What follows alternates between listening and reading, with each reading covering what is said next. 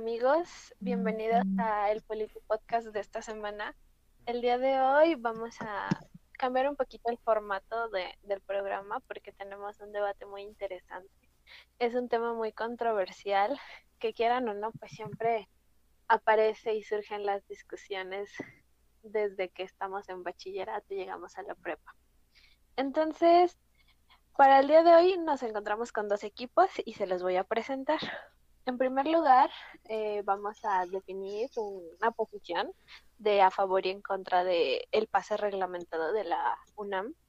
Y el equipo que va a defender eh, la permanencia o la utilidad del pase reglamentado está conformado por Lalito. ¿Cómo estás, Lalito? Hola, hola, aquí andando, estando y esperando, esperando más que nada que pues esta situación se lleve con normalidad y al final todos terminemos siendo amigos y no agarrados casi a golpes, ¿no? con este tema tan, tan críspido. Ante todo, siempre amigos. Siempre amigos, nunca enemigos, ¿no? Esperemos eso. También eh, a favor del pase tenemos a Mariana, que ya la habíamos tenido igual en ediciones anteriores. ¿Cómo estás, Marianita? buenas noches, fantástico. Eh, aquí luchando por lo que creemos y divirtiéndome muchísimo porque qué divertido, ¿no? Pelearse con los amigos. Muy bien. Y por último, con ustedes en su equipo también tenemos a Katy. Hola, Katy. ¿Cómo te encuentras hoy? Hola, Cintia. Buenas noches a todos. Muy bien, muchas gracias. Saludándoles aquí con mucho gusto. Este, y pues a ver, ¿no? A defender lo que es nuestro y con todo el respeto que me merecen las mentes brillantes de, las otras escuelas, pero aquí estamos. Aquí estamos, muy bien. Bueno, ahora el equipo que va a defender la postura eh, en contra del pase reglamentado está conformado por Vladimir, que igual ya es muy recurrente en el programa. ¿Cómo estás, Vlad? Eh, mucho gusto, estoy bien. Eh, eh, estoy listo para discutir, para pelearnos y pues sobre todo para demostrar que el pase reglamentado es un privilegio anacrónico. Ahorita lo discutiremos. También de este lado tenemos a Fanny, que ya la vimos en una edición anterior. ¿Cómo estás, Fanny? Hola, pues bien, contento de estar aquí de nuevo y pues ansiosa de ver qué va a pasar este, pues esta noche. Y ya por último a nuestro presentador, a Marcos, que de igual manera se encuentra del lado de en contra del pase. ¿Cómo estás, Marco? Muy bien, buenas noches. Este aquí con muchas ganas de empezar esta pequeña discusión entre amigos que siempre hemos tenido desde tiempos inmemorables, cuando me quejo a cada rato de esto. Y pues aquí estamos luchando por la educación libre y gratuita en todos los niveles. Bueno, bueno, les voy a explicar. Eh, como son dos equipos, vamos a dar participación y participación, entonces cada quien eh, decidirá cuándo participar, defendiendo el punto de vista pues de su equipo, ¿no? Entonces, pues está muy padre. Yo creo que la visión que tenemos es está condicionada a las experiencias que tuvimos desde el bachillerato y por ende algunos tenemos la inclinación de estar a favor del pase, tenemos la inclinación de estar en contra. Pero lo interesante de esto es debatir el por qué. O sea, ¿qué, qué nos motiva precisamente a que este tema lo volvamos tan controversial y tan recurrente en nuestras pláticas? Porque es un reflejo de los problemas en nuestro país. Mm, yo creo que el pase es un tema muy superficial, eh, a pesar de todo lo que tiene de trasfondo, la demanda estudiantil y demás. Entonces, pues me gustaría preguntarles, primero que nada, ¿por qué están a favor del pase y por qué están en contra del pase? ¿A quién le gustaría empezar? ¿Qué les parece, no sé, del lado de los que están a favor del pase, a quién le gustaría empezar? Si quieres, yo empiezo, amiga. Como siempre, para adelante. pues, eh, bien, soy ex estudiante, ya eh, bendito sea Jesús o Jehová o lo que quieras, de la Nacional Preparatoria número 7, Ezequiela Chávez.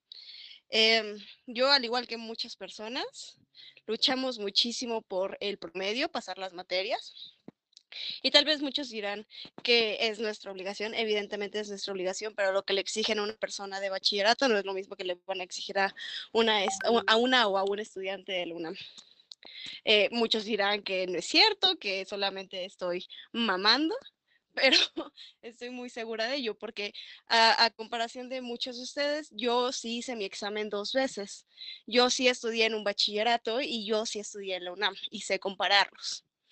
Así que eh, por el esfuerzo que tomó, que tomó entrar, por el esfuerzo que tomó salir, por el esfuerzo que, eh, que toma estar adentro y, y poder no tratar de suicidarte o ceder a la, a la presión que te ponen todos los días, porque acabar un año de preparatoria en nueve meses no es fácil.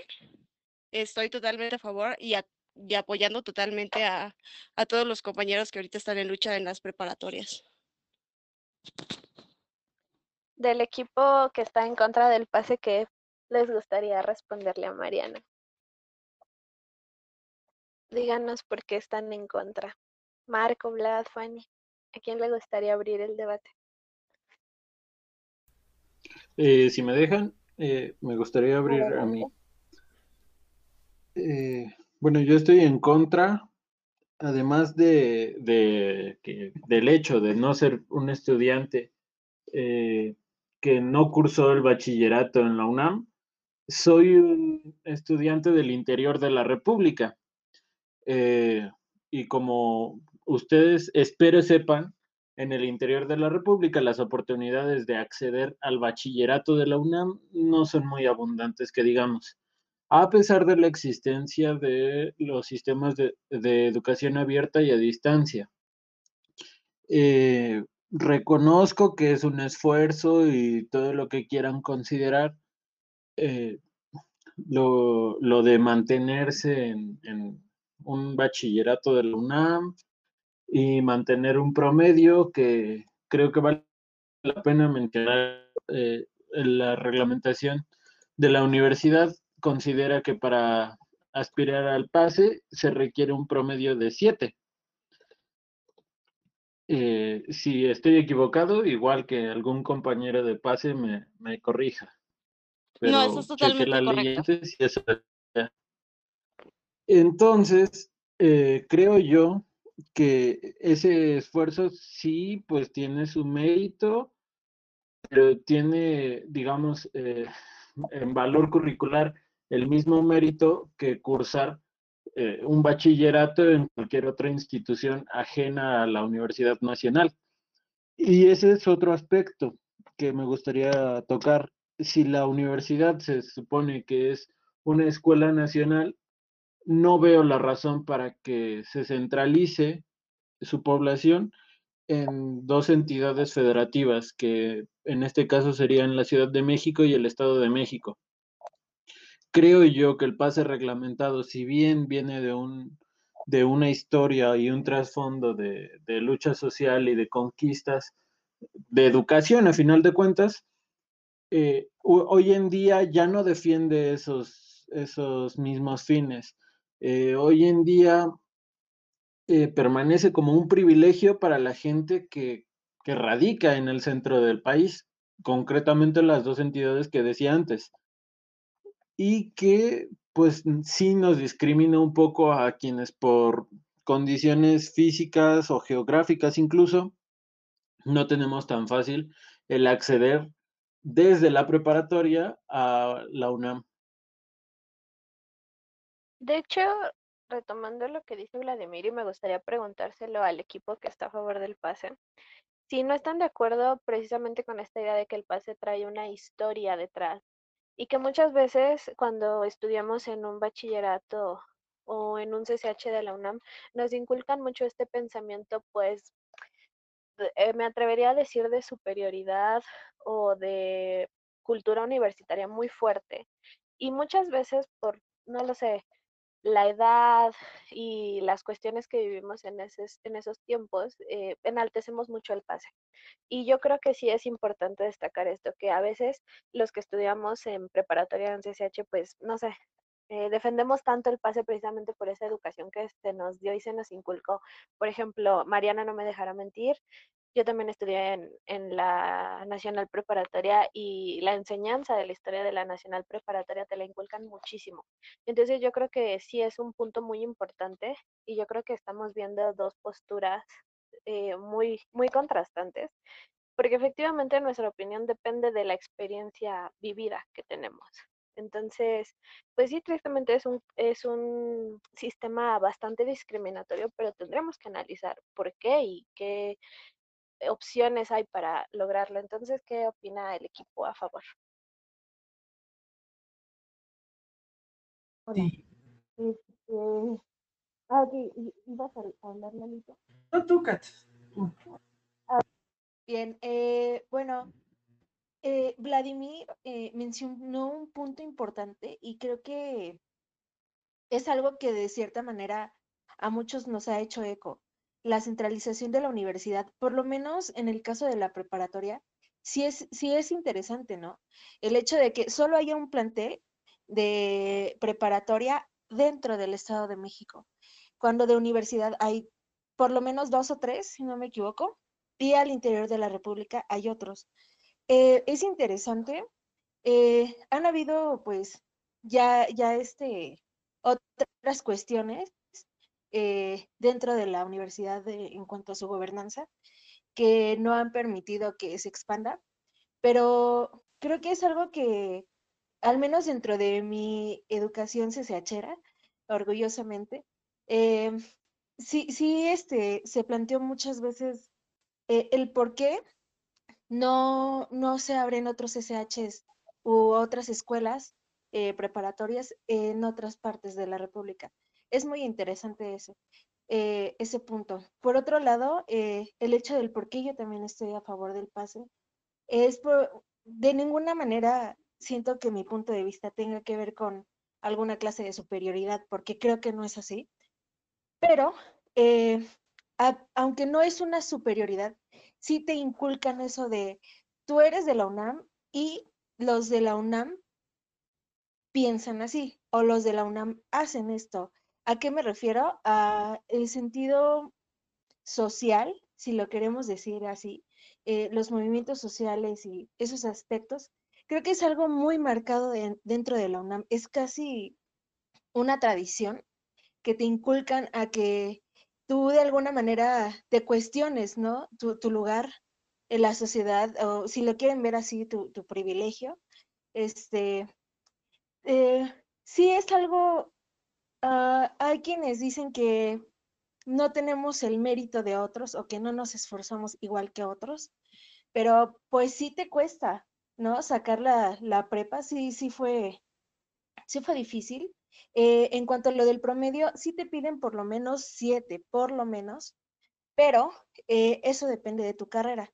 Efectivamente, para las carreras de baja demanda, pues con que tengas más de siete, este, ok, pero carreras que son tan demandadas como medicina, como derecho, em, arquitectura, por ejemplo, sí te, piden un promedio mucho más superior y todavía superior al que pide eh, el pase para que, para que asegures realmente tu lugar.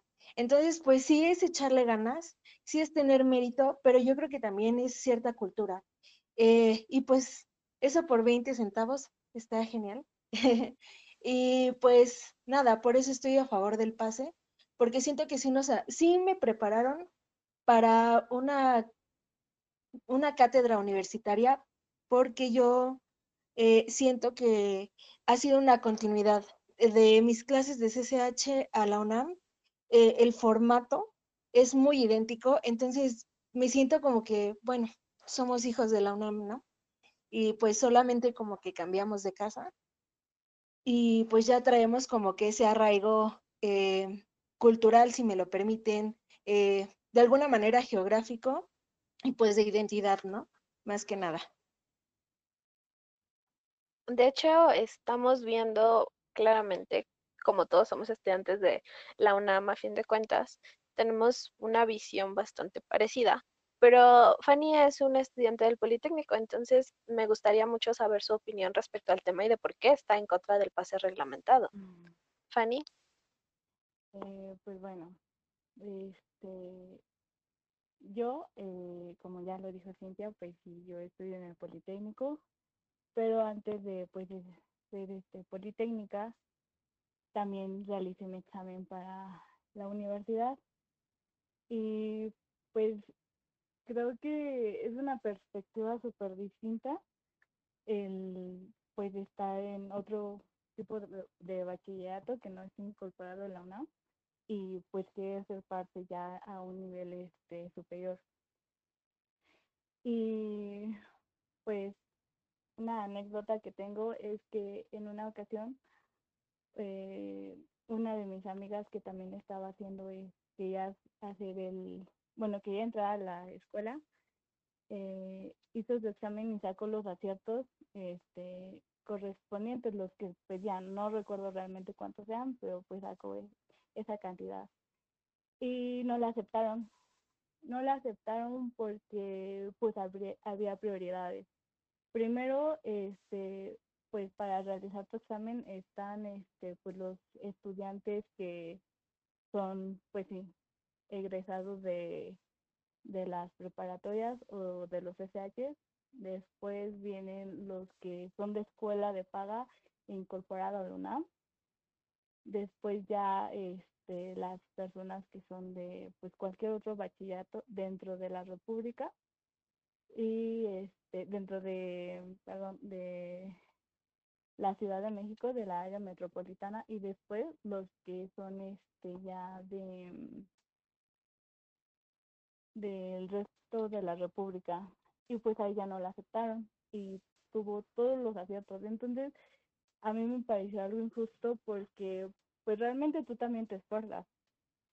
Te esfuerzas por estudiar este y adquirir los conocimientos que debes de tener para poder ingresar a esa escuela y el hecho de que te den mucho menos lugares, porque justamente está el pase y se los dan a ustedes, este, pues sí, eh, no, no se me hace justo que aparte pues te limiten, te, te restrinjan mucho más. De cierta forma creo que es algo discriminatorio que hace la universidad.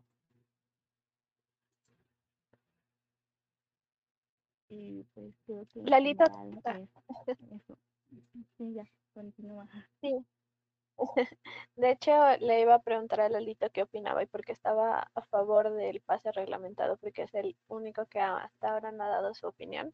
Y también contrastando con lo que Fanny dice de que pues es, es algo discriminatorio y yo creo que viéndolo desde fuera, claro que lo es, pero me interesa saber la opinión de Lalito. Este, la verdad es que sí, yo ahí estoy totalmente de acuerdo. Hay algunas situaciones que se tienen que cambiar internamente, que la universidad tiene que, tiene que cambiar. Una de ellas, ya lo dijo Vladimir, es la centralización de las escuelas de nivel medio superior, que al contrario del poli se ha diversificado y se ha mandado a Hidalgo, a estados más al norte, como más al sur, ¿no? Es algo que yo le admiro mucho al poli. Pero también, este, bueno, ya es- este tipo de problemas se tienen que ir solucionando con el tiempo. Es cierto, es una realidad inherente en la universidad y que con el tiempo se tiene que cambiar. Es cierto. Ahora, también es cierto que dentro de los lineamientos se refiere a las personas de, este, de la zona metropolitana y a sus estudiantes. Sí, es triste, esto se tiene que cambiar también internamente a través del Consejo Universitario y de la legislación, eso también, y esas son, sí son necesidades. Ahora, yo orgullosamente soy un egresado igual de un colegio de ciencias y humanidades del plantel Vallejo. Yo igual, este, ahora sí que como ustedes dicen, a mí me inculcaron, bueno, a mí me inculcaron desde chiquito, pues sí, este, desde chiquito mi amor hacia la universidad, porque este, muchos de mis familiares pertenecieron a la universidad, siguen perteneciendo a la universidad. Algunos de mis familiares siguen dando clases en la universidad. Entonces yo desde muy chico conozco toda esta situación. Ahora, mi, mi sentido de pertenencia hacia la universidad, lo siento, ahora sí que a mí sí me recordaron desde chiquito, vuelvo a repetir, entonces es bien, traigo ahí mis ondas. Es cierto que a veces nos dan un poco de, este, de coco wash desde el inicio de las pláticas, es que tú ya eres de la universidad, tú ya tienes, debes sentir un orgullo universitario. Y sí, debemos de sentir un orgullo universitario y de pertenencia hacia nuestras instituciones, pero no perder un sentido crítico que al mismo tiempo nos inculcaron. Y siendo yo muy, muy sincero, este, yo quiero mucho a mi alma mater, así la defiendo capa y espada a veces, aunque pierda, pero también hay que ser críticos y señalar los puntos en los que estamos fallando. Además, yo también soy muy a favor del, del pase reglamentado. Mi mamá perteneció a un CCH, ella perteneció a CCH Escapotzalco en su momento, este, y cuando en la reforma de 1980 y tantos, si no mal recuerdo, este, pues quisieron modificar este pase o lo quisieron quitar, por así decirlo, entre comillas, este, en esta situación con el rector que estaba en ese momento, el rector Rojas, si no mal recuerdo, pues salieron a marchar. Entonces, la verdad es que sí, es un privilegio, por entrecomillado, pero que se ganó a través de la lucha social de generaciones anteriores a la de nosotros. Es cierto, hay que valorar este privilegio, hay que reforzarlo sin perderlo, pero también el ser críticos de saber cómo, cómo este privilegio hay que, repito, aprovecharlo, mejorarlo y sin afectar a los demás. Hay que ser muy conscientes de eso entonces yo estoy muy a favor porque personas atrás de mí lucharon por ese privilegio, lo ganaron y aparte también es una lucha estudiantil que se tiene que respetar y se tiene que recordar. Y eso es porque yo lo defiendo y por el que estoy muy a favor. Ah, bueno, del equipo que está en contra del pase, me parece que Marco todavía no ha dado su opinión y me gustaría preguntarle qué opina de este privilegio que efectivamente tuvimos los que procedemos de un bachillerato de la UNAM. Marco, ¿qué opinas? Sí, bueno, más que nada quiero recapitular algunos puntos. Que el primero sería que más que una visión, que es lo que tienen los alumnos de que entran a la preparatoria, a preparatorias en general de la UNAM, no es una visión, más bien es un adoctrinamiento por parte de la UNAM que, que también sucede cuando entras a la universidad, ¿no?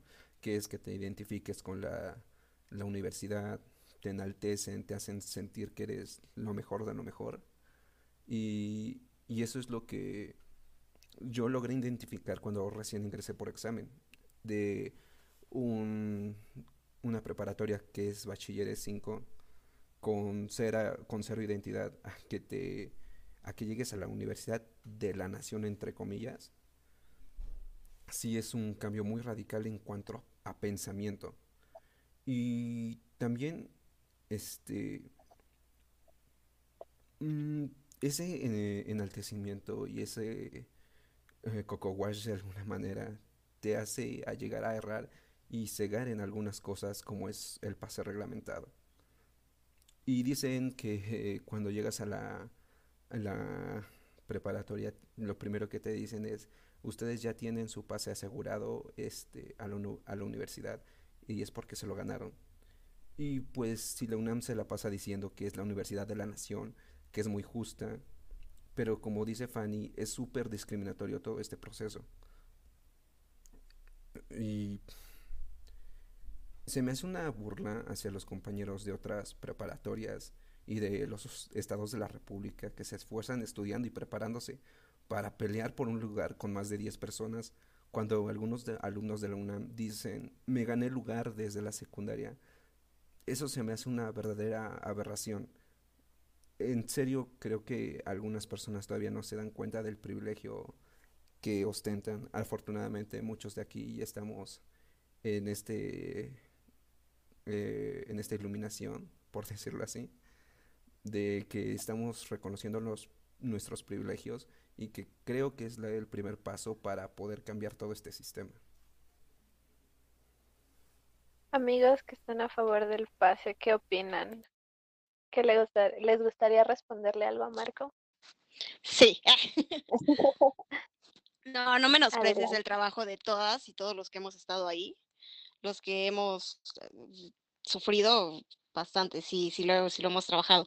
No digo que todos, pero por lo menos yo me identifico con las personas que realmente se esforzaron para salir y conseguir su pase. No es un trabajito de tantito, ¿eh? No, no, no, no, no, es doloroso a veces.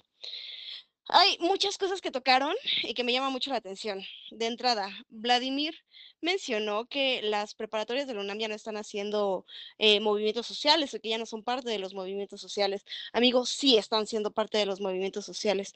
Por lo menos yo no haría menos la, el trabajo de las feministas de Prepa 7 porque muchas veces estas chicas llevaban un, un año ya casi, no, ya cumplieron un año y entregaron las, las instalaciones para poder correr a los maestros que estaban siendo estaban haciendo acoso a las, a las estudiantes. Acoso que yo no sufrí, pero que definitivamente vi. Y yo traté de ayudar a las compañeras y fue súper difícil porque eran súper protegidos. Y si no hubiese sido por el trabajo de las compañeras feministas que están ahorita en prepa 7, a ese hombre no lo hubiesen sacado. Dice que lo separaron de su trabajo, ¿no? Pero pues al final de cabo la, la UNAM sigue protegiendo a sus acosadores. Me, eh, sí, sí, sí, definitivamente el, pase reglamentado es un privilegio, un privilegio que, que nos debe de, que debe de costar trabajo tener.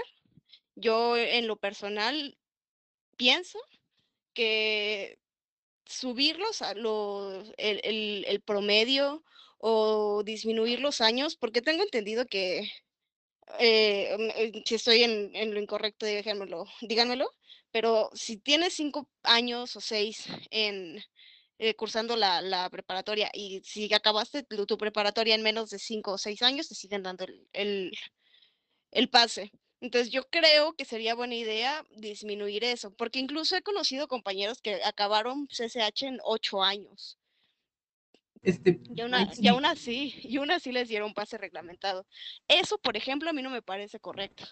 Me parece terrible que una persona que se tardó ocho años, por lo que haya sido, son ocho años, le haya quitado el, el espacio a algún estudiante, estudiante de afuera. Eh, en cuanto a la centralización de la UNAM, sí, definitivamente, o sea, regresamos a lo mismo. Estar en una escuela de la UNAM, en un bachillerato de la UNAM es un privilegio que está muy mal que esté solamente en la Ciudad de México y en el Estado de México, debería de extenderse. Pero eh, al final de cuentas, el, el que hace el examen, todos están en las, en, en- en los mismos, o sea, son las mismas preguntas, son los mismos exámenes, todos tienen lo mismo. Entonces, no hay preferencia por personas del Distrito Federal. eh, eh, estoy refiriéndome al examen de bachillerato que es los que consiguen el pase. Entonces, la, la, la situación es totalmente eh, igual para hacer el examen. No me refiero a los conocimientos, porque evidentemente la, la información que tiene una persona de la- del Distrito Federal, bueno, de la Ciudad de México, va a ser distinta a la información que puede obtener una persona de Michoacán o de la Sierra de Oaxaca que no los hago menos, porque hay personas que han entrado de sierras de Oaxaca, de Michoacán, de Sonora, de Chihuahua, que entran a CCH o que entran a, preparatoria.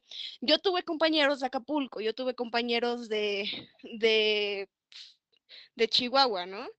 Entonces, no, amigos, o, o sea, tal vez aquí el tema es el espacio, pero tampoco es como que se e- e- el, el presupuesto sí es muchísimo, pero pues al final del día son, Lalo, tú que eres un, un as en esto de los, de los números, eh, según yo son 130 mil estudiantes, de los cuales solamente se dan 20 centavos de cuota.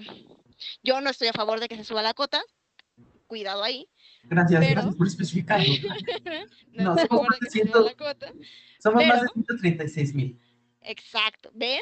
Entonces, o sea, no, sé, no estoy a favor de que se suba la cuota, pero pues tampoco es como que den un, el, el, presupuesto sea excelente, ¿no? Y de repente al, al, gobierno federal se le ocurre ser eh, austero y bajarle el, el, presupuesto a la UNAM o a la investigación.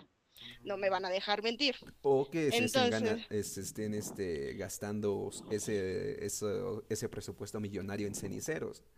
Es que también está el, tema de, bueno, amigo, es que el tema de, de, la porquería que son ciertos directivos de la UNAM, pues es otro totalmente distinto. No ciertos directivos, eh, eh, en todos eh, estoy seguro, estoy, no tengo pruebas, pero tampoco tengo dudas, que en cualquier... Yo tampoco, yo tampoco tengo dudas de que todo es una porquería. Es una porquería, que hay profesores súper nefastos que no te ayudan a salir adelante como persona y que al contrario te frenan y te discriminan, te acosan y te hacen menos. No por las, los maestros o los directivos que hacen una porquería voy a hacer menos a los maestros o a los directivos que valen la pena. Son pocos, la verdad. Pero son una porquería. Sí. Claro, ¿no? O sea, sí, o sea, la porquería es uno y se embarra por todos lados se, se, lo sé, pero todos hemos tenido a maestros que, que les agradecemos por eh, sacarnos del hoyo, ¿no? Yo agradezco a un par de profesores que a mí sí me han sacado del hoyo, o a los maestros de preparatoria que me vieron reprobar y me ayudaron a salir. Entonces, también agradezco mucho a mis maestros de preparatoria. Y este, sí, no hagan menos las luchas sociales de los, de los niños, de las niñas, eh, porque por más jóvenes que sean, la, las, la, están rompiendo. Al final de cuentas, la lucha social del bachillerato de la UNAM es, es histórico y es buenísimo. Yo, yo lo agradezco muchísimo. Y pues aborten su orgullo universitario tóxico, amigos. Esa es mi recomendación del día de hoy. Aborten su orgullo universitario tóxico. Gracias y perdón por extenderme tanto.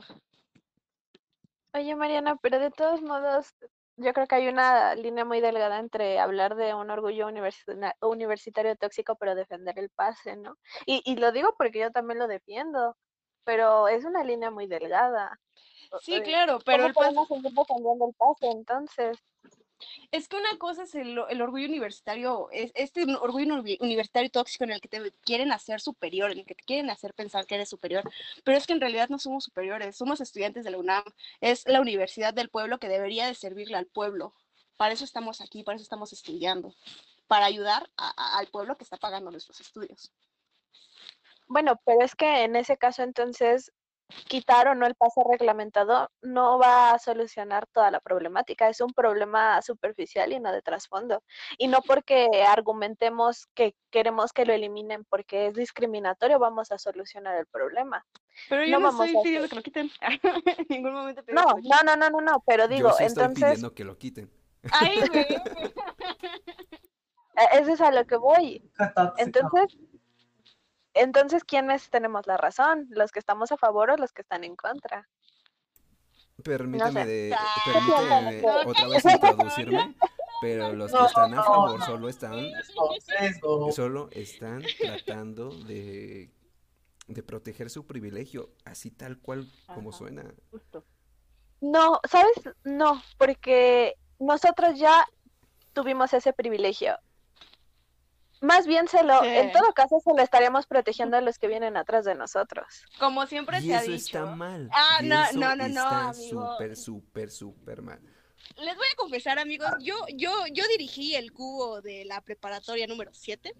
¿Qué es Mucho gusto. Ay, qué subversivo. subversivo. A ver, este. Y sí, o sea, esta Sin tiene toda la razón. Eh, el, el, el caso de nuestras luchas, de por lo menos las que yo tuve y las que seguiré teniendo, va a ser seguir protegiendo a las personas que vienen detrás, a mis hijos, si llego a tener, quién sabe que no, a sus hijos, que tal vez en una de esas Marco se vuelve loco y le dice, no, no, no, métete a la UNAM, mételo, y, se meten a la UNAM, ¿no? Tal vez nos amarran. Entonces, y yo voy a proteger, aunque tú ahorita en este momento estés en, contra de, del pase reglamentado, yo lo voy a seguir protegiendo para las personas que vienen a, eh, eh, eh, atrás de nosotros, porque a ellos se les debe de proteger, porque ellos ellos merecen eh, continuar con, es- con esto, amigo. O por lo menos yo lo creo. Solo están, No lo sé. solo están tratando de, de seguir teniendo ese privilegio y de seguir manteniendo ¿Por qué? Ya, ya, a una élite intelectual, Ya- compañera. amigo, Este, bueno, ver, Oh, sí, no, no, no, no, no, a ver. A ver, a ver, A ver, no a cualquiera ver, a puede ver, a entrar. ¿eh? ¿Me No molestó? Perdón, a ver, este, ahora sí que, ¿Perdón? ahora sí que hay que a ver, creo que-. A ya ver, merezco hay que dejar a a punto amigos, a ver, amigos, amigos, a ver, vamos a, vamos a tomar orden aquí. Me parecía, que hable Marco, parecía que. No, ya hablé mucho, va de Marco. Vladimir. Va Vladimir. A ver, Hay que me parece que. Vlad y Fanny también querían dar su punto de vista porque evidentemente ellos también están del lado de, de negar el pase, entonces yo quisiera saber qué están pensando con esta calorada discusión. No sé quién de los dos quisiera comenzar. Si me dan chance. Eh, o si no. Fanny. te amo, amigo, te amo. Bueno, primero yo no me refería a que las escuelas de la UNAM y menos aún los bachilleratos ya no generen movimientos sociales. Yo lo que digo es que el movimiento social del, del cual surgió el pase ya no tiene razón de ser hoy en día, porque el acceso a la educación ya no está, y menos aún en, en el centro de la ciudad y en, la, y en su alrededor, ya no está tan en peligro se puede acceder a la educación, aunque no sea en la UNAM. Eso, eso quiero decirlo. Y el estar en la UNAM es un privilegio. Y también creo que yo, la, eh, hablar de meritocracia y del cuánto nos esforzamos en terminar la prepa o, o no lo hicimos, no forma parte de, de la discusión, porque si decimos que el, que el mantener un, un promedio eh, no vale nada, estamos demeritando a la gente que entró por pase reglamentado y que hay personas muy valiosas y muy destacables que entran por ese medio, aprovechando un privilegio eh, y por lo cual no podemos eh, crucificarlos. Pero también, si decimos entonces, es que eh, el mantener un promedio de 7 y terminar mi, mi educación media superior en un determinado tiempo, periodo de tiempo es más, es más valioso que prepararse para un examen que, bueno, yo que pasé por esa experiencia, nosotros también tuvimos que acreditar nuestra educación media superior y también tuvimos que tener un promedio mínimo para siquiera aspirar al examen de admisión, que no es un promedio muy alto, de decir, y que sinceramente eh, por, el modelo de mi preparatoria eh, tampoco me costó mucho obtener. Lo que sí es distinto es prepararte tú solo o pagando un curso y asistiendo a, clases extracurriculares, que no fue mi caso, eh, para un examen que te evalúa en base a conocimientos que no, so, que no son los mismos que tú adquiriste en una preparatoria, porque la preparatoria a la que fuiste no tiene el mismo sistema o el mismo programa que las escuelas de la UNAM. Entonces, eh, por esa razón, pienso que no, no vale tanto la pena ver eh, la meritocracia o el decir, eh, es que también mi esfuerzo vale, porque aquí no estamos demeritando el esfuerzo de nadie. Yo no, yo no, y creo que ninguno de mis compañeros que está en contra del pase creemos que valemos más o que nos esforzamos más para entrar a la universidad que los que entraron por pase. Lo que sí creemos es que es un privilegio y que los privilegios no se protegen. Se pueden usar y se pueden explotar, pero lo, lo deseable es democratizarlos, es abrir ese privilegio para que más gente pueda acceder a ello. Y en ese sentido, mi comentario va a que la universidad no puede seguir centralizada. Y, el, y hace rato en, en los comentarios, eh, un compañero decía, eh, la centralización de la universidad va a seguir, exista o no el pase. Yo creo que democratizar el pase y empezar a hacer eh, la admisión más accesible a la gente del interior de la República puede ser una buena forma de empezar a descentralizar la, la escuela. Porque si es una universidad nacional, entonces lo deseable y el objetivo tendría que ser que en los salones de clase, primero, que no solo existan en, en el centro del país, pero si, si eso no es posible por las condiciones actuales, por el presupuesto o por, o por cualquier otra razón, eh, eh, si no es posible llevar salones al interior de la República, entonces traer el interior de la República a los salones de la UNAM. Que haya la misma cantidad de estudiantes o una cantidad proporcional de estudiantes de cada estado, siempre y cuando pues sea, sea su deseo también pertenecer a esa universidad, que por ejemplo en mi caso lo fue. Y, y de nuevo, eh, lo, que, lo que hemos estado comentando aquí, cada quien habla como le fue en la feria. Eh, yo puedo hablar de mi experiencia porque mi, carrera, ciencias políticas, eh, solo está, o bueno, su, la oferta en las universidades cercanas a mí, solamente, eh, universidades públicas quiero decir, solamente está en la Universidad Autónoma del Estado de Hidalgo y la UNAM, que son las dos más cercanas. Y, por ejemplo, Pachuca a mí me queda a 70 kilómetros y la facultad en la que estudio, que es Acatlán, me queda a 80. Realmente por 10 kilómetros de diferencia y me, me, conviene más, incluso con miras hacia un futuro profesional, me conviene más estudiar en la UNAM.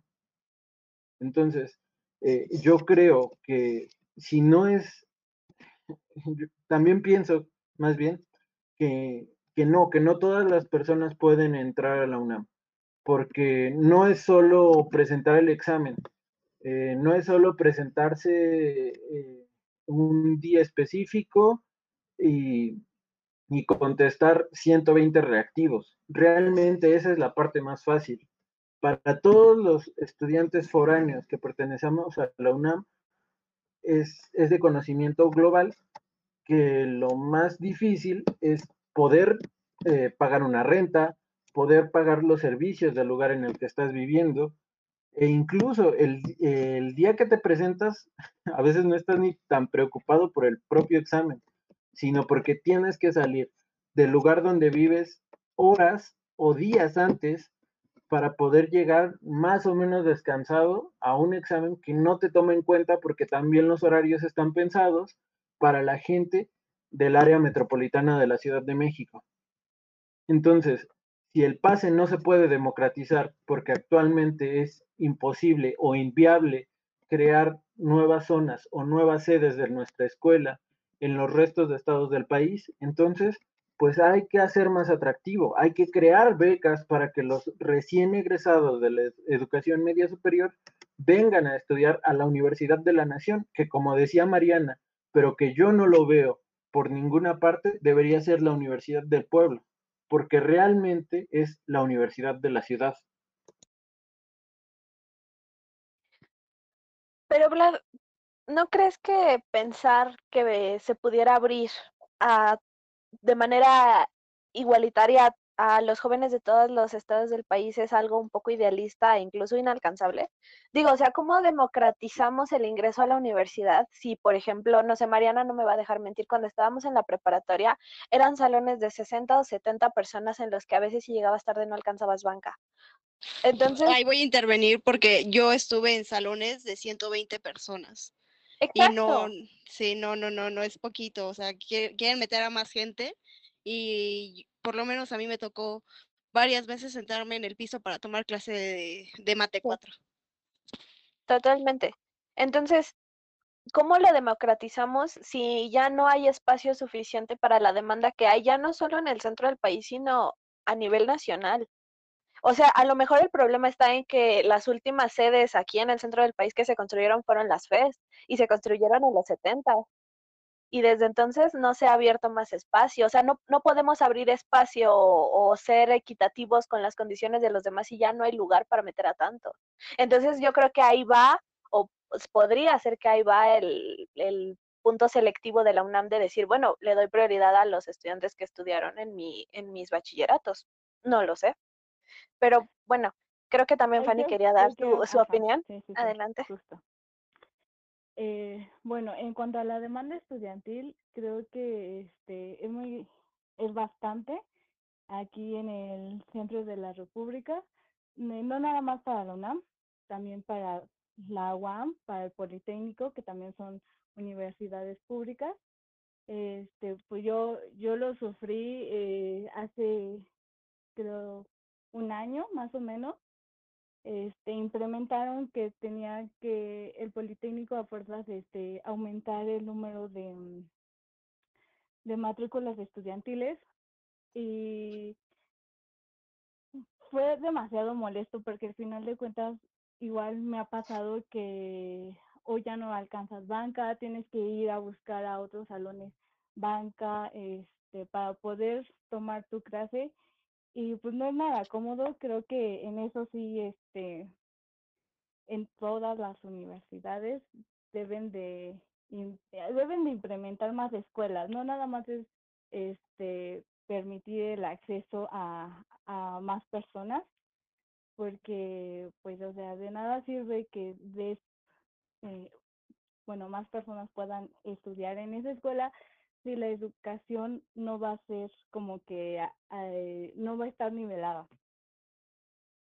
Y bueno, también creo que el Politécnico también tiene escuelas en el bachillerato. Y ahí ellos no tienen pase reglamentado. Yo tampoco soy del, de este, un CECIT, no, no soy de bachillerato de este, del Politécnico. Yo soy de otra escuela. Este, pero pues tengo amigos, compañeros que sí lo eran y aún así tuvieron que presentar su examen. Entonces creo que no nada más es cuestión de que tú te esforzases por obtener un buen promedio este para que pudieras este pues tener en tu pase te dieran la opción que tú querías porque igual creo que no estoy diciendo que ustedes este no no no saben realmente que, que sus conocimientos este, pues sí no no sirven. Pero creo que muchas veces todos hemos tenido maestros barcos y que muchas veces nada más llegas y tal vez por una exposición o por no sé por algo un resumen cualquier cosa ya tienes tu 10 entonces también no creo que todo se base en la calificación. Obviamente las calificaciones son muy importantes porque, por ejemplo, te ayudan a tener maestrías, muchas veces te ayudan en el campo laboral, este, te le dan el trabajo a alguien que, no sé, tiene 9.5 a una persona que tiene 8. Sí son importantes.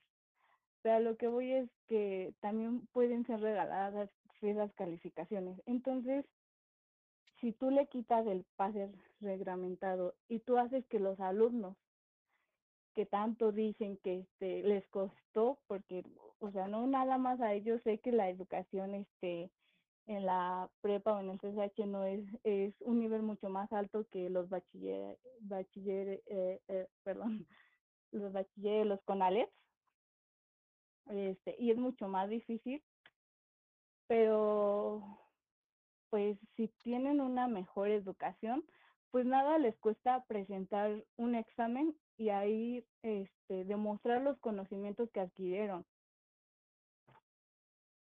Y, y pues creo que es todo hasta ahorita. Bueno, ok. eh, el mecanismo del poli. Aplicar examen a sus estudiantes, pero evidentemente con cierta preferencia. No, no Sí, sé, o ustedes sea, creen vía, pero, pero yo les preguntaría, ¿ustedes creen que sería viable aplicarlo en la UNAM? Quitar el pase y hacer un examen. ¿Qué piensan? No sé, Lalito, Kat.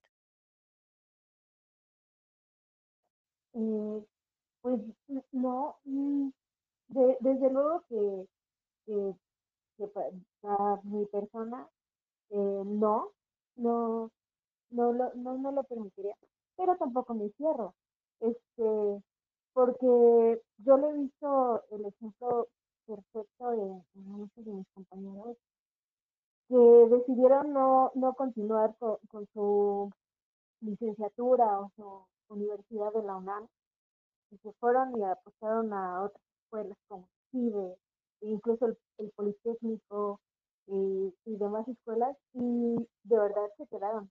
O sea, yo, yo sí como que de alguna manera me cuestioné en su momento de, ¿y si será que nos quedaremos? O sea, o nos tienen como que ok, ya, ya te sabes, te confías, ¿no?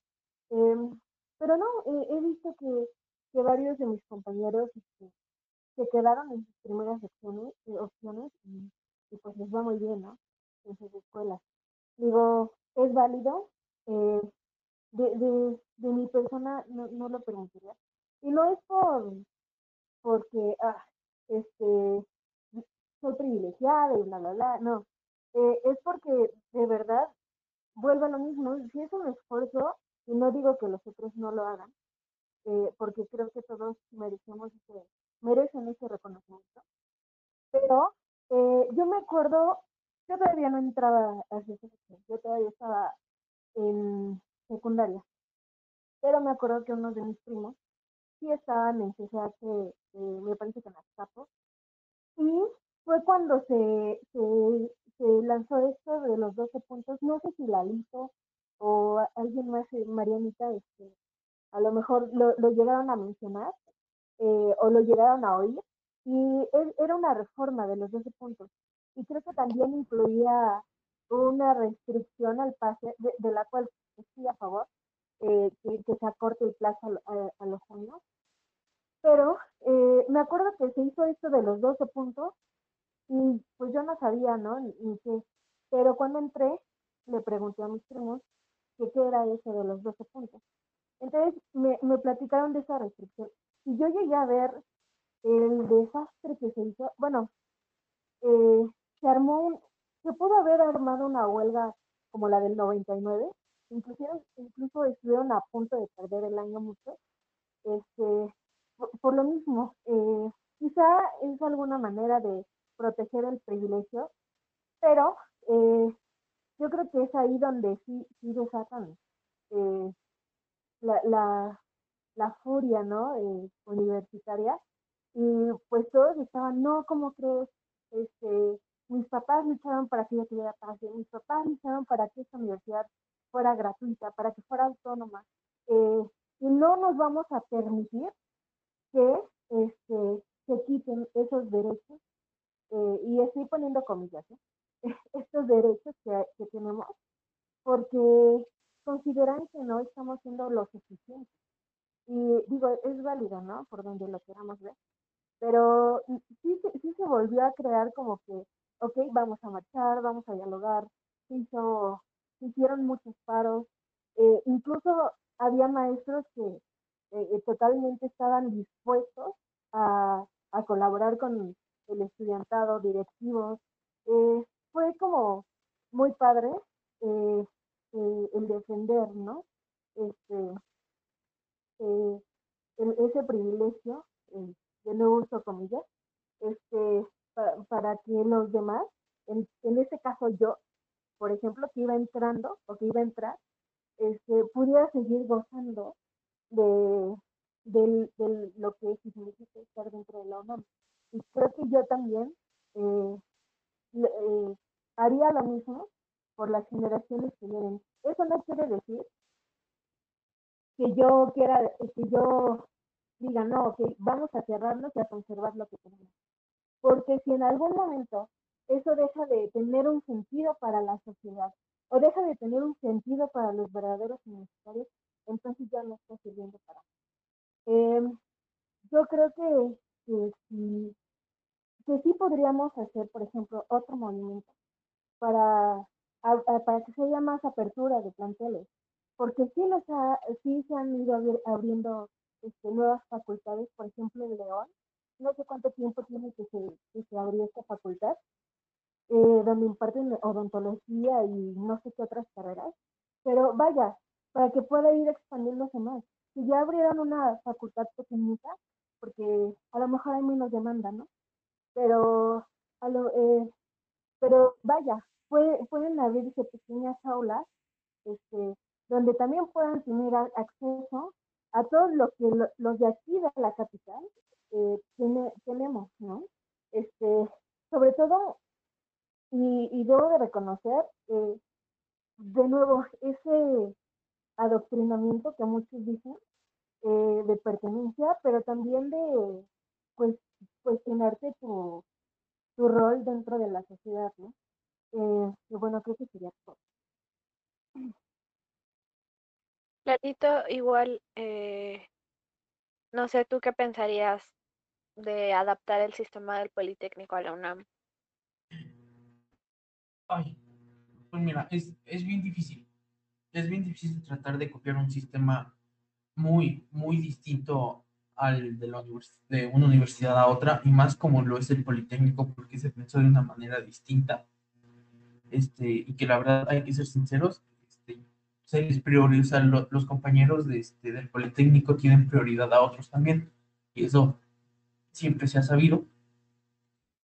Es- Entonces sí, es un poquito medio, medio incoherente y, y un poquito... Hipócrita. Sí, yo no quiero utilizar esa palabra, pero sí es bien doble moral decir este, que el poli no, no da prioridad a sus alumnos cuando la verdad es que sí es cierto. Sí se los da. De otra manera, no como la UNAM, pero sí se los da. Entonces hay que ver, hay más o menos estas mediaciones. Abonando un poco con lo que decía Catherine, esta situación de los 12 puntos fue con la Nada más aclaro, nada más aclaro. Yo nunca dije que no le diera prioridad, ¿eh? Yo nunca dije. Obviamente le dan prioridad. En mi caso, recuerdo que a mí me dijeron que una chava con menor puntuaje que yo, este, se quedó en una, en la carrera que yo quería, con, con menor puntuaje que yo. O sea, sí les dan, obviamente les dan. Nada más quiero aclarar eso. Puedes proseguir. Sí, este, muchas gracias por aclarar. Y, este, abonando un poquito con lo de Catherine, de esto de los 12 puntos, pues eh, fue una reforma dentro del CCH y partido por este, varios directivos, entre ellos la directora general, eh, doctora en sociología, por cierto, este, que, y sí, se aprobaron, esta reforma ya dice que después del cuarto año ya no tienes pase. O sea, sí, todo, o sea, después del, pero claro, esta reforma es del 2000, si no mal recuerdo, 2015, este, dos- no, 2014 se fue aprobada ya hasta 2003, 2014, con, mu- con muchas de las demandas de, lo- de los compañeros de ese momento. Entonces, sigue estando el pase reglamentado, pero después de cierta cantidad de tiempo, los cuatro años, este, y con lo mismo promedio de siete para una carrera que no es de alta demanda, este, lo mantienes, pero ya después de ahí ya lo pierdes.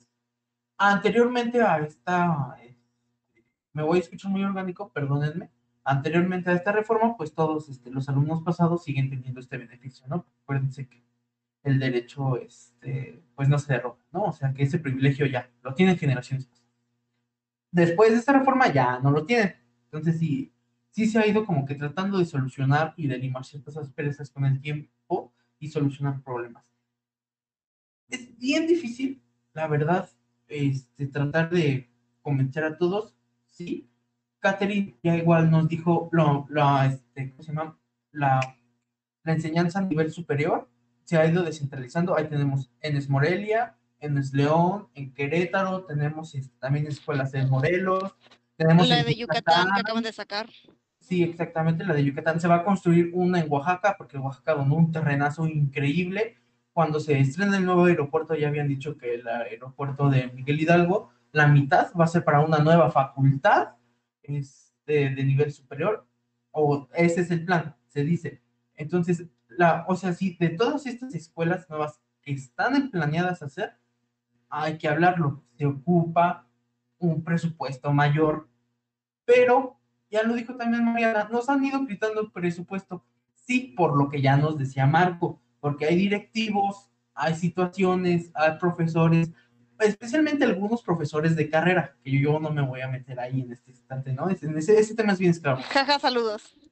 Sí, no, no voy a decir, este, profesores de carrera que pues lamentablemente utilizan este, ciertos pues, eh, pues sí, el, este, el dinero a como se les venga en gana, ¿no? Ya nos lo dijo Marquito con, con, este, con estos ceniceros de 18 mil pesos, entonces sí, así de, oh, así de, eh, de esos 8 mil pesos pueden ser tres bancas nuevas para los salones que están ultra llenos, ¿no? en, O en más. cualquier, o, o más, ¿no? Entonces, este, no fue un cenicero, fueron cinco. Entonces, esos, ese dinero se puede utilizar para, no sé, cambiar la puerta que está rota desde hace cinco años. y todavía me sobra dinero, ¿no? Entonces sí, hay que ver lo mismo que dije hace rato, ¿no? Hay que ser críticos, sí hay que tener un sentido de pertenencia hacia nuestra universidad, pero también el no perder ese sentido crítico que también se nos inculca y decir, sí, mi universidad es bueno en esto, en esto, en esto, pero está fallando en esto, en esto, en esto, en esto, y se tiene que solucionar. ¿Para qué? Para, para tratar de democratizar algunas situaciones. Lo, de, lo del examen a mí me suena mucho, porque siendo sinceros, yo hice el examen para entrar a la universidad también, este, para una segunda universidad, para una segunda carrera, y lo pasé, me quedé. Pero si seguía con el trámite, renunciaba a mi primera licenciatura, entonces no. Entonces ya no, ya no proseguí. Este, pero me quedé. O sea, también, y sin pagar un curso o ciertas cosas. Este, sí es lamentable, sí es difícil que, pues, no, no sé, ¿no? Algunos, algunos compañeros digan, es que sí es un privilegio, los privilegios no se tienen que, este, no se tienen que defender. Mm, ahí vamos a ver, ahí tenemos que profundizar todavía más. Sí hay privilegios que netamente se tienen que terminar, que es, este, por ejemplo, una superioridad de clase, color de piel y, todo esto va. El heteropatriarcado se tiene que caer y todo esto, sí, sí, sí, sí, eso sí. Lo vamos a tirar, amigo, lo vamos a tirar.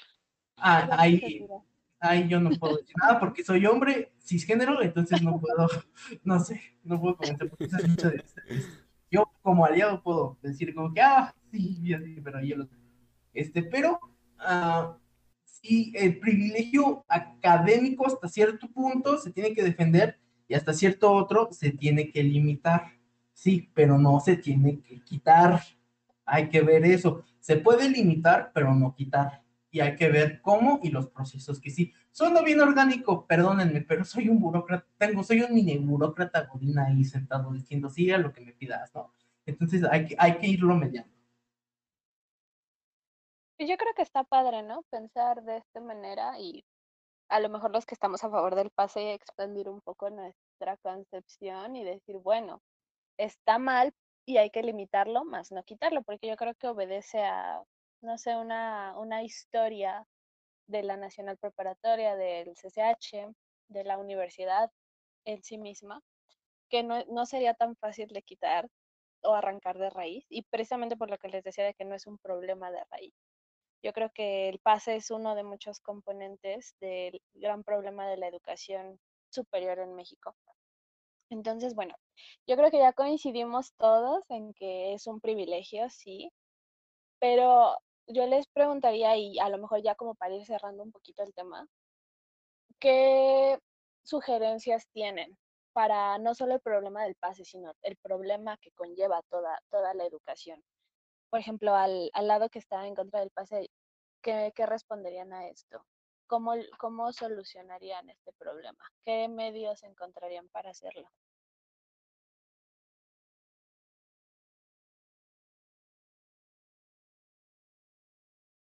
Eh, bueno, de nuevo yo que creo que he sido uno de los más críticos esta noche, eh, yo sí tengo algunas alternativas, o bueno, surgen como ideas, pero pues de las ideas nacen las políticas muchas veces. Eh, en los comentarios de nuevo leía que, ¿por qué no mejorar e invertir en la infraestructura de las universidades estatales para no centralizar en la UNAM? Eh, la respuesta corta sería que porque pues aquí estamos hablando de la UNAM, eh, pero eso además de, corto, de insípido y hasta grosero, pues no responde a, lo verdadero. O sea, a la UNAM no le, no le corresponde decidir o pretender que sabe qué es lo que le conviene más a las universidades estatales. Yo tuve un paso amargo por la universidad de mi estado, del estado de Hidalgo, eh, y tengo también ideas de cómo, de cómo eh, cambiar algunas cosas ahí, pero no es el tema de, ahorita. Eh, yo considero que, pues, si hay que prestarle especial atención a la UNAM, además de por ser la universidad a la que pertenecemos la mayoría de los que estamos platicando hoy, porque es la Universidad Nacional y tanto derecho tienen las personas de cualquier estado del país, por más pequeño o por más alejado que esté de la capital, como lo tienen las personas pues de la propia ciudad.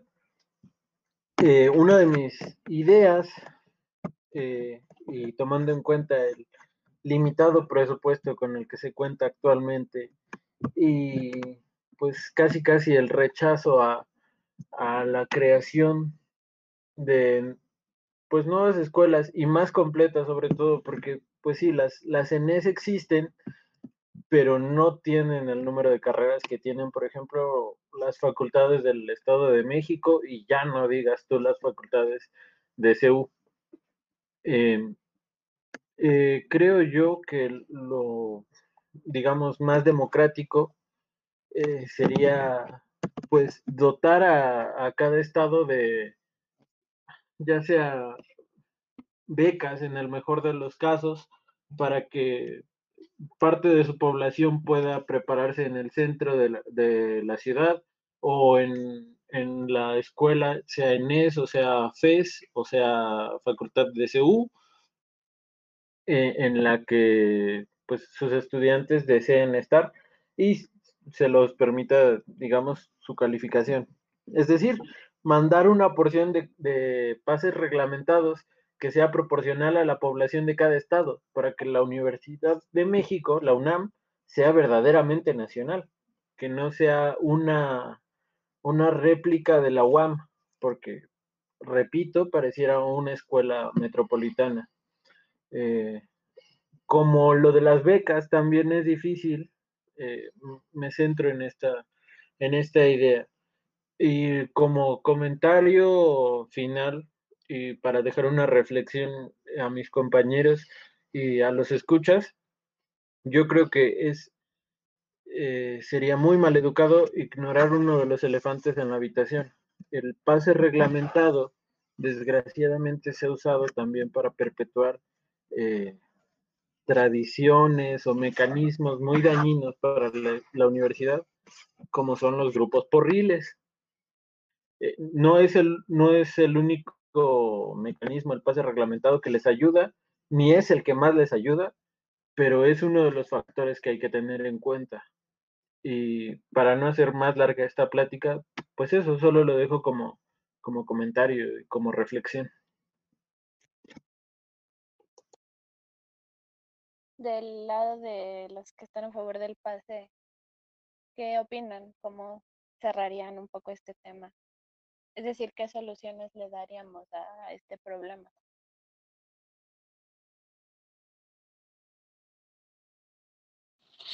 Creo que Kat es excelente administradora pública, entonces a mí me gustaría escucharla a ella.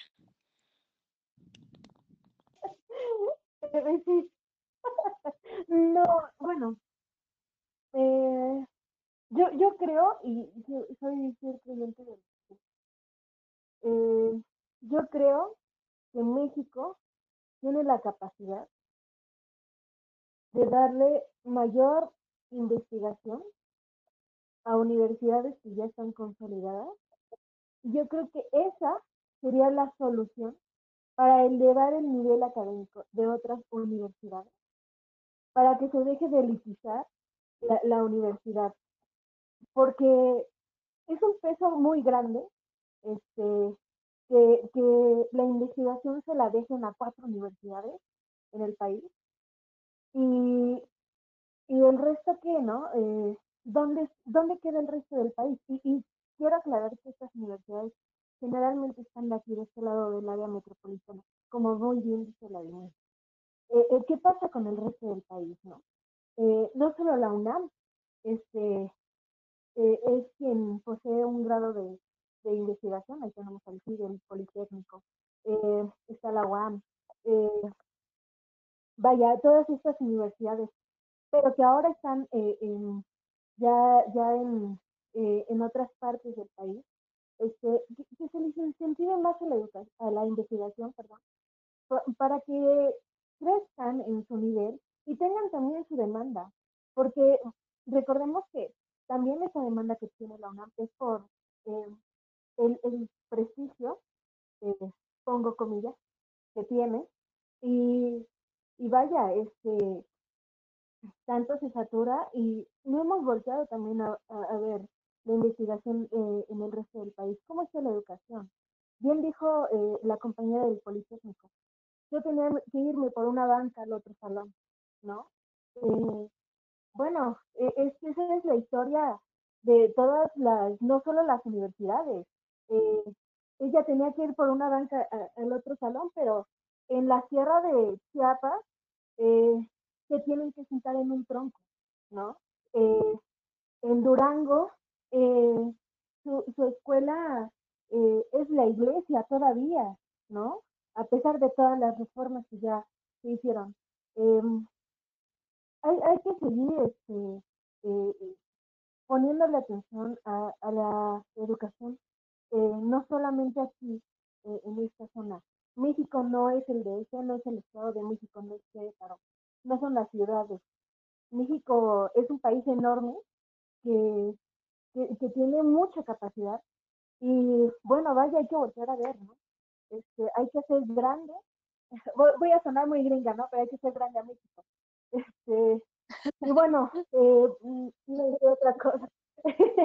este, yo creo que ahorita la responsabilidad que, que ahorita tenemos eh, nosotros como universitarios, independientemente de la institución a la que pertenezcamos, es seguirle engrandeciendo, es seguirle dando oportunidad al resto de las generaciones, eh, seguirles dando oportunidad, eh, derechos, eh, discernir entre un derecho y un privilegio.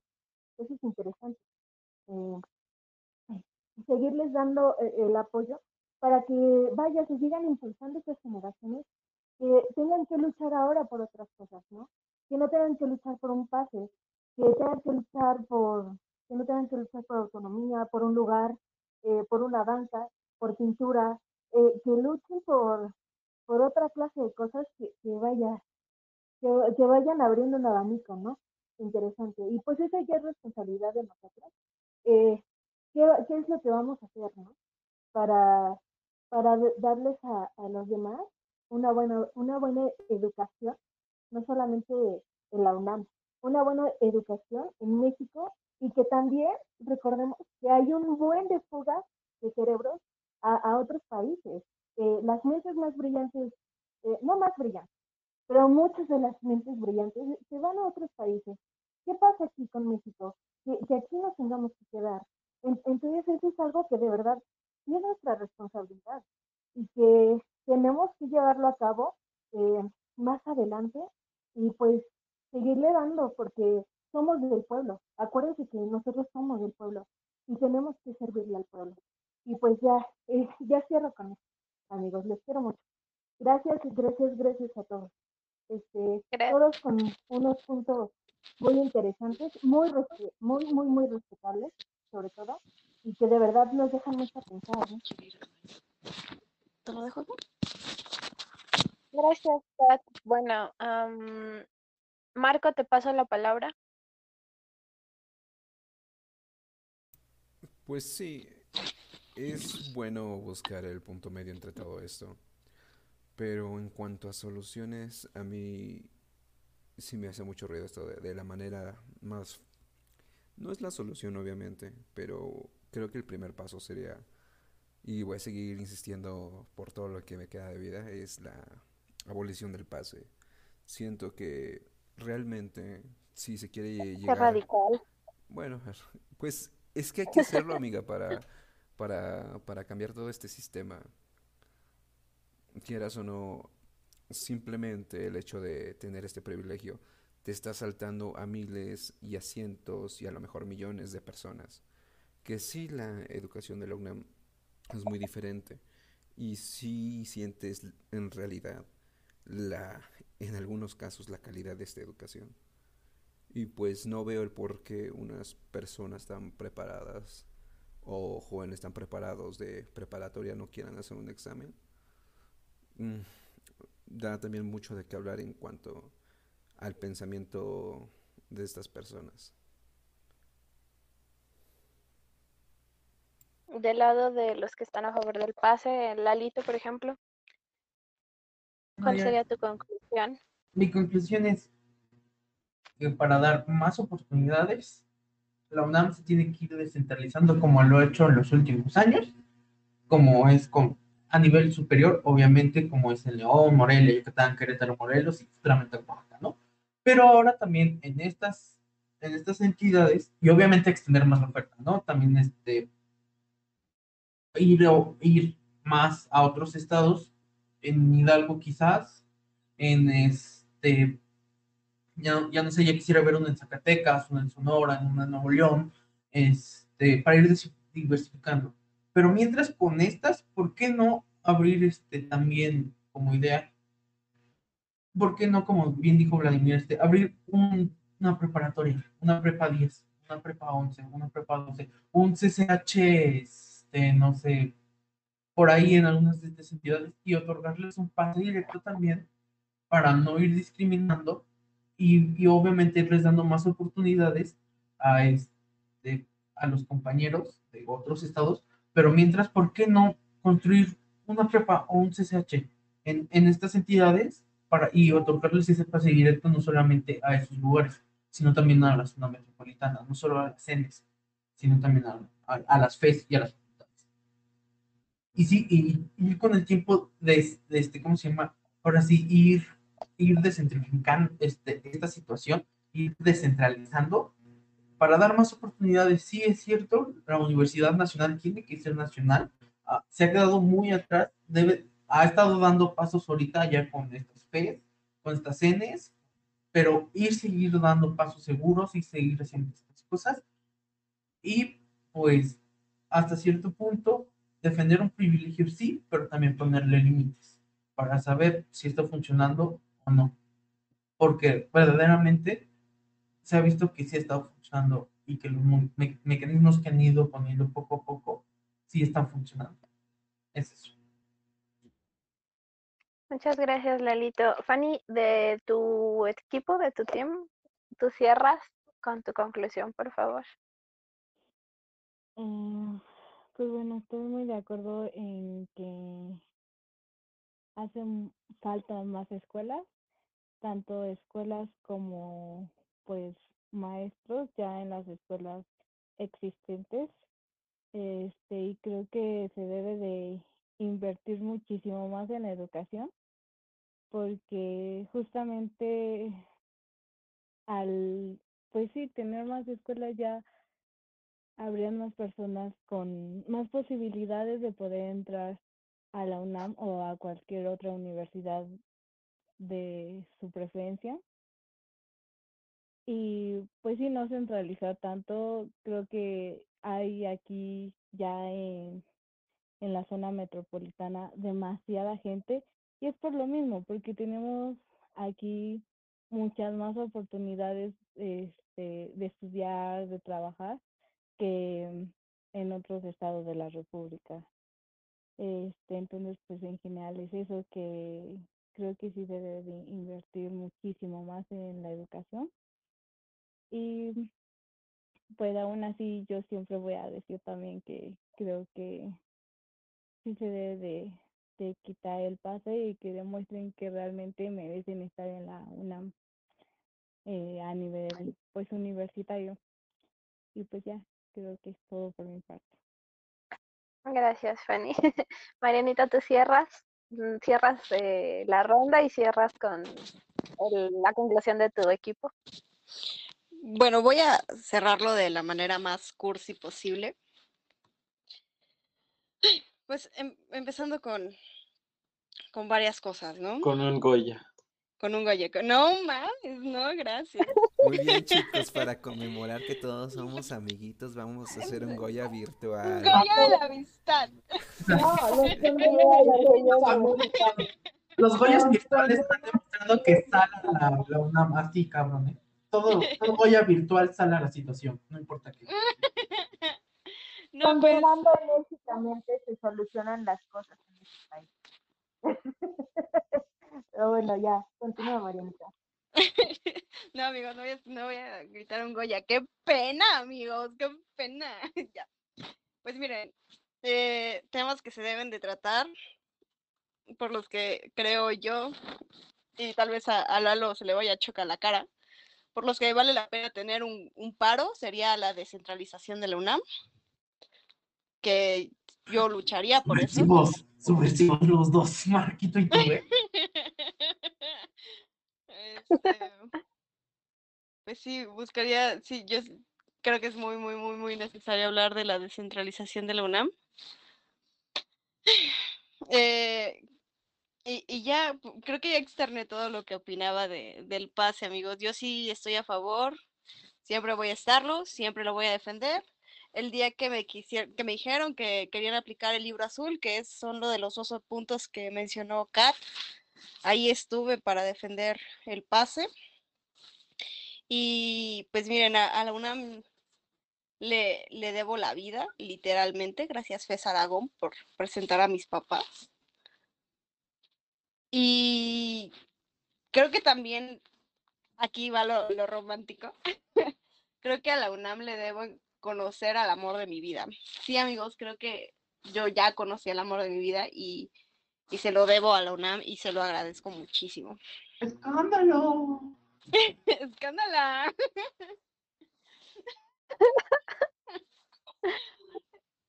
Pues el Goya virtual. Ah, no, no es cierto. Ay, no. Un Goya y un vuelo. No, no es cierto. Ay, no. Bueno, pues muchas gracias.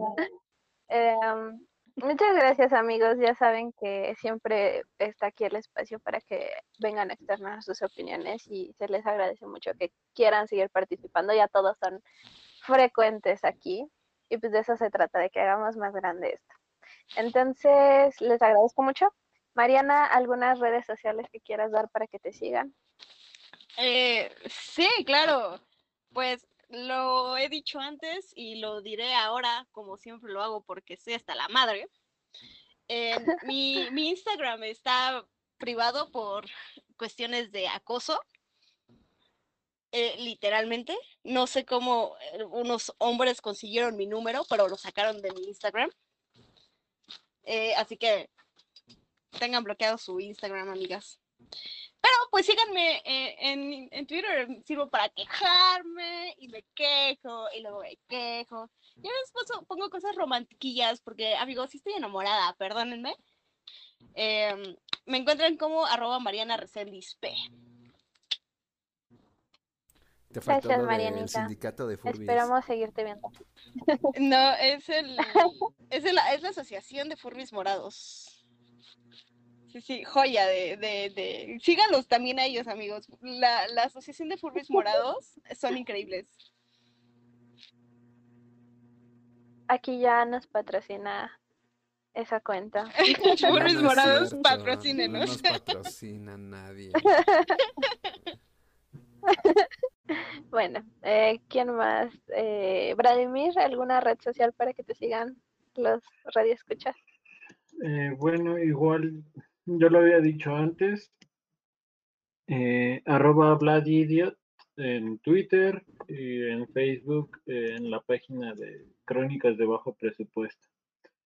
Y bueno, igual un un gusto platicar de esto, intercambiar posiciones, que es, es algo más habitual cuando hay clases presenciales, pero pues igual es bueno saber que nos mantenemos en líneas de pensamiento o nos abrimos a algunas nuevas. Y pues me voy así, con la misma reflexión. Por favor, presten atención al interior de la República, ahora más que, que en otros momentos, porque la situación con el COVID está horrible. En, en mi estado hay municipios ya cerca de el semáforo morado, si es que eso existe, ¡Ay, güey! pero sí, en, en- con ocupación eh, completa de, de los hospitales, entonces, por favor, ayuda. No, pues cuídate mucho, amigo. Cuídense mucho todos, por favor. Am, Lalito, redes. Este, bueno, a mí me pueden seguir en Twitter libremente, como este, ya igual lo había dicho, estoy como este, arroba lalomchz, me pueden seguir, publico memes a veces de señoras o cositas así, pero pues porque ya ven, ¿no? Twitter. y este, eso sería todo de mi parte y besos y abrazos siempre. Besos y abrazos, amigos, virtuales, virtuales. Fanny, eh, tus redes para que te sigan. Ah, pues este, pueden seguirme en Instagram. Este, estoy como Steph punto 18. Este, aclaro mi es STPH porque siempre escriben mal mi nombre. Este, y bueno, aprovechando, este, hablando de redes sociales, eh, esto no tiene nada que ver con, con este, este tema, pero bueno, mi hermano es diseñador de modas y está creando este, una marca y pues apenas este sacó su colección primavera-verano 2021, entonces pues si quieren apoyarlo, este siguiéndolo este en Instagram como Juan Carlos de Uga, este pues se los agradecería mucho y compártanlo por favor. Y pues muchas gracias. Uy, súper sano. Fanny, muchas gracias. Mm, ¿Quién me falta? Catherine, tus redes. Eh, tengo Facebook, Catherine Morales, y mi Twitter eh, como arroba la cat Este, pues es como a veces mi diario, este, pero no, de, eh, adelante. A veces comparto algo de lo que y pues nada, amigos, eh, fue un placer estar aquí eh, una vez más. Felicidades, Marta y Cintia, este, por su podcast. Y este, pues muchas gracias a todos, a, hablar a Fanny y a Marco. Eh, fue muy interesante estos puntos. siempre he tenido como ese cuestionamiento que otras personas me hacen, pero no es que no los tomen en cuenta, pero es interesante oírlo de amigos y de gente que tiene Y pues muchas gracias. Muchas gracias, Katy, por estar aquí otra vez. Empezamos con Marco y también muchas gracias porque nos invita a todos y pues sin él este proyecto no sería posible. Entonces, Marco, ya sabes, tú cierras.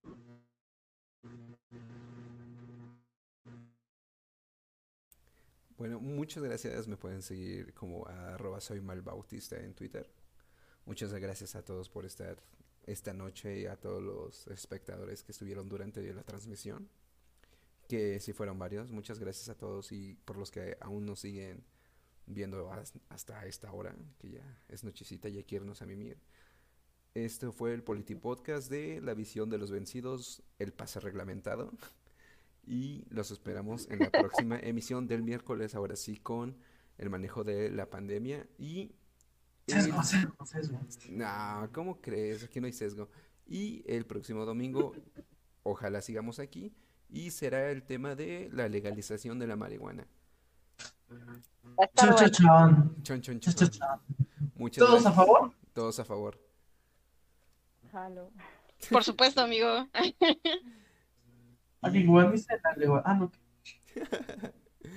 Muchas gracias por su atención y hasta luego.